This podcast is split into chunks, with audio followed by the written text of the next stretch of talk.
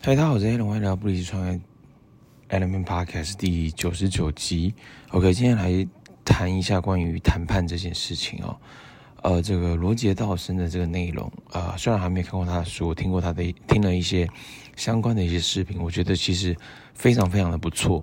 那刚好其实是可以运用在呃商业上面的一些技巧。其实对我来说，沟通就等于销售，销售就等于什么？就等于谈判，所以也就是沟通就等于谈判，所以都是在谈嘛。所以它其实几个 step 跟点哦，那我觉得蛮好。第一个是你要表现出很有诚意的去跟对方去谈，因为有时候在商业上面它会有价格上面的一个点嘛。就像过去其实在买房地产的时候也是啊，它就是在谈的一个过程。对方开多少钱，我们出多少钱，然后去谈的博弈的这个过程。OK，好，那但那我觉得我听到一个我觉得最棒的一个点叫做，你要去扮演一个不情愿的买家或卖家啊，不是你去扮演，或者是你要去塑造一个更高权威的一个角色啊，更高权威的角色，不情愿的买家或卖卖家。好，所以他这个就是说，他提到了一个点，就是说你已经迫不及待想要赶快出手。或者是你已经迫不及待，你想要赶快买，好，OK，那你都要有一个这一个这个角色，可能是自己，可能是别人，可能是伴侣，可能是不同的点，好，就是不情愿的买家或卖家。所以他里面提到了一个案例，这个案例是什么呢？就是其中一个啊，过去的一个总统嘛，还是一个政治人物。好，我们讲政治人物，他那时候迫不及待想要要需要筹措一笔资金，他迫不及待想要把他的酒店卖掉了。然后有一个人，你知道这个消息，想要跟他买这个酒店，但是他不能表现出很着急的样子啊，不能表，而且他做出了一个叫做不情愿的买家。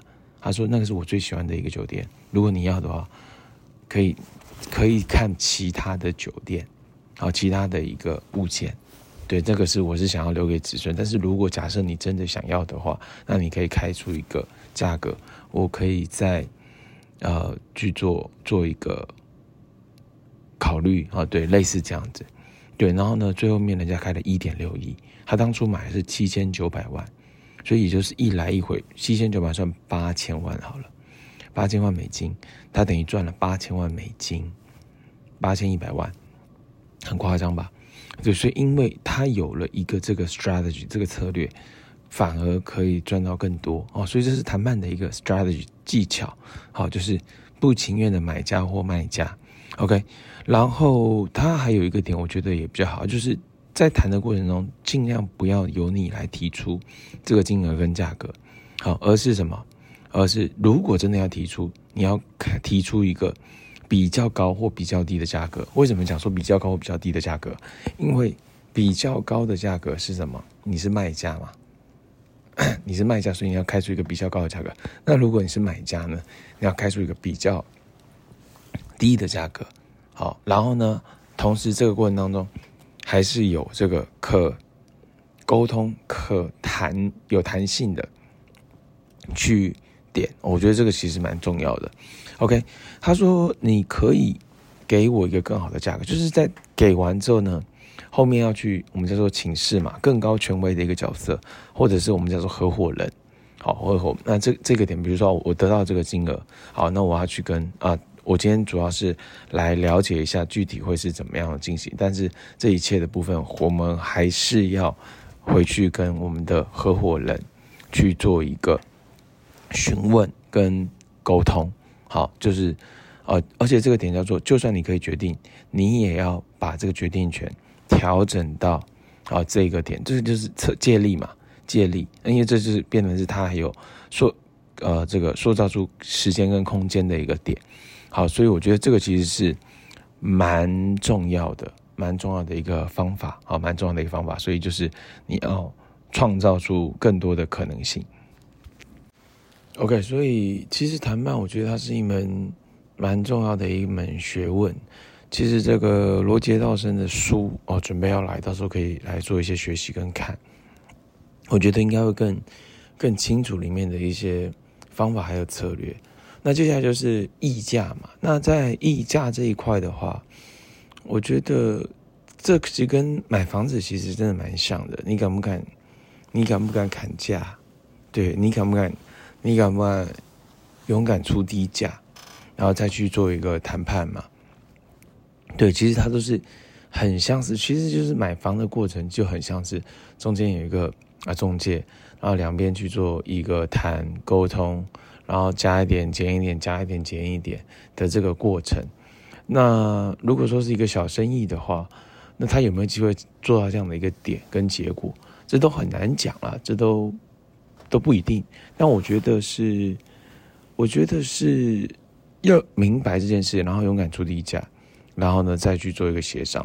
那接下来的话就是，呃，沟通嘛。他出，我们愿意出多少？那当然是还有机会是可谈的空间。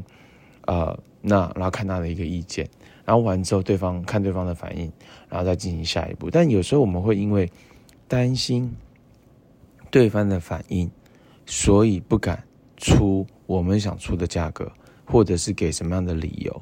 为什么我们会出这个价格？哦。以及是什么样的原因跟理由，那这就是我们自己要调整的一个心态。但这其实都是一个，都是一个念头、想法跟呃思维，因为因为这这个就是有没有去有意识到跟愿意去尝试跟锻炼，我觉得这是蛮重要的点。OK，好，那下一步的话呢，就是呃有一个。金额了嘛？那接下来要进行干嘛？要进行签约。所以签约这个过程当中，它其实又还有很多的一些合约上的一些点跟细节，所以最好会是需要有一个律师啊。那这个其实我那时候看到看到这个 The Founder 速食游戏麦当劳创办人的故事，他们是是有律师的嘛。然后在一开始签约到后面签约，其实都是有这个过程，然后跟双方去确认。那一方有请律师，一方没请律师，那其实没请律师的会比较吃亏，或者是谁的律师比较厉害，那谁的律师比较不厉害，其实都还是有差。所以，呃，这也让我想到是谁？想到想到是这个，呃，NBA 的一位球员，呃，Grant Hill，Grant Hill，他其实也是非常聪明的一个人。他说，本质上我就是 CEO。你有看过 CEO 要请？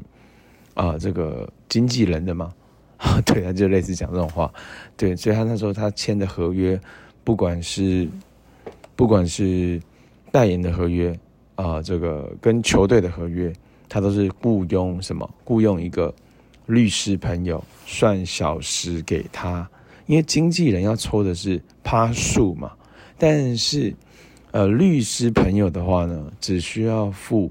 顾问费，而且付终点顾问费。虽然说终点顾问可能也不便宜，但是总体比较起来会比会比呃这个经纪人抽的趴数来的划算太多了。这很像是什么？很像是你买你买 ETF，跟你是去买基金啊。那基金它抽的这个管理费、抽佣费里面的一些。隐藏成本的费用，跟你纯粹只是买个 ETF，它的一个费用，其实相较起来差很多哦。所以其实，呃，所以他讲说，如果说你有一个律师朋友，那当然很好。那如果没有的话，其实找到一个不错的律师朋友来，律师的人来帮忙处理合约上面的事情，其实可以减少很多后续不必要的烦、呃困扰跟问题啊。所以我觉得这是一个。蛮好的点，所以其实，在谈判上面，我觉得有太多细节跟学问。那这个其实都是很好的一个点嘛。起码我是知道了一个 strategy 策略是啊，就是你要有一个什么不情愿的买家或卖家出现，就算你很想要拥有啊那一个物件、那一个合约、那一个呃这个代理，你都要有这个点，才有机会去往后去谈。哦，然后呢，然后呢，勇敢啊，去沟通那个你的价格，然后去做谈，最后啊，最后就是要有一些合约上的一些啊细节要去留意。好，所以我觉得有不同的面向，那我觉得还是回归到实物的上面的话，就是要去执行去做，然后去了解去调查。所以，呃，我觉得谈判会是一个有意思的一个一个议题，可以去。成长跟提升，好吧。以上就是今天的布利兹创业 Alan Pan Podcast，我们下期见，See you。